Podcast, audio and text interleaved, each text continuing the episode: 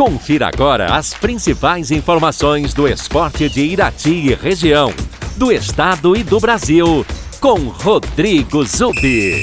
Vamos aos destaques do dia.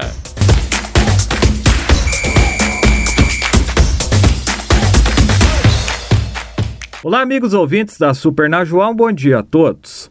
Ontem, jogo que fechou a 33ª rodada do Campeonato Brasileiro da Primeira Divisão, o Esporte venceu o Bahia por 1 a 0. O gol da vitória do Esporte foi marcado no segundo tempo pelo atacante Paulinho Mocelin. Concluída a 33ª rodada, a classificação da competição, o Atlético Mineiro é líder com 71 pontos. O Flamengo está em segundo lugar com 63 então hoje a diferença é de 8 pontos. O Atlético Mineiro pode ser campeão já na próxima terça-feira, se ele vencer o jogo de sábado contra o Juventude e também na terça-feira contra o Palmeiras e o Flamengo tropeçar no final de semana contra o Internacional. Lembrando que o Galo tem tudo para confirmar o título e quebrar um jejum de 50 anos sem título do Campeonato Brasileiro. Em terceiro lugar está o Palmeiras com 58 pontos. Fecham o G6, o grupo dos times que se classificam para a Libertadores.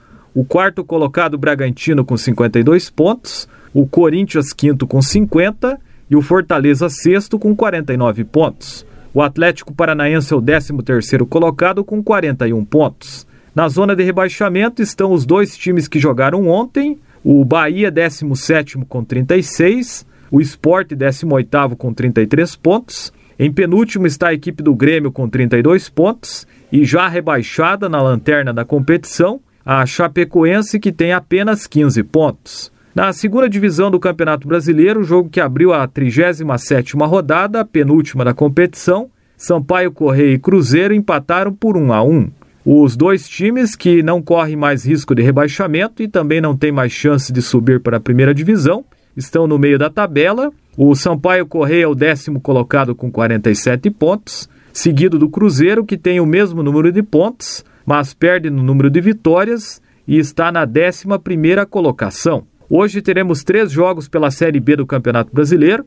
Às 19 horas, em Santa Catarina, o Brusque recebe o Operário. Para se livrar da ameaça de rebaixamento, matematicamente, o Operário precisa de uma vitória nos dois últimos jogos. Também hoje às 19 horas teremos Vasco e Remo. Já às 21h30, o Vila Nova de Goiás enfrenta o Londrina. O Londrina que está na zona de rebaixamento e precisa de um bom resultado hoje para manter as chances de escapar do descenso para a terceira divisão. A nível regional, jogos em Rio Azul, Campeonato Intercomunidades de Futsal Série Prata, a segunda divisão. Ontem aconteceram as semifinais do ginásio Albinão. Na primeira partida, o Marumbi dos Elias A venceu a Água Quente dos Rosas por 3 a 1. A segunda partida terminou empatada no tempo normal.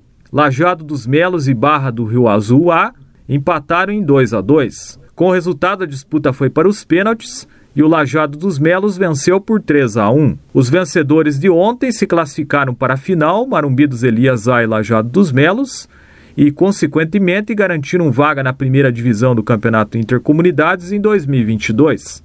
A final entre esses dois times para decidir o campeão da Série Prata do Campeonato Intercomunidades será na próxima sexta-feira, dia 26 de novembro. Em Irati, jogos da Copa Irati de Futsal, ontem no ginásio Fortunato Colasso Vaz, no Parque Aquático, a equipe do Falcone perdeu para o Itamar Saudi por 10 a 1. Já o América Irati foi derrotado pelo Tóquio por 8 a 3. Em Bituva tivemos ontem jogos da quinta rodada do Campeonato Municipal de Futsal Feminino. No ginásio municipal, a equipe do Fênix ganhou do Átomos por 1 a 0 e o Mobler Futsal perdeu para o Veloznet por 6 a 1. Em Teixeira Soares, jogos de ida das semifinais do Campeonato Veteranos, partidas realizadas ontem no ginásio Romeu Neves, o time do Guaraúna venceu a padaria do Valdecir por 4 a 2. Já a equipe do Passatempo goleou a Carvorite por 7 a 1. Essas são as informações do esporte. Nesta sexta-feira, Rodrigo Zubi para a Super Najuá. Você ouviu as informações do esporte com Rodrigo Zubi na Rádio Najoá de Irati.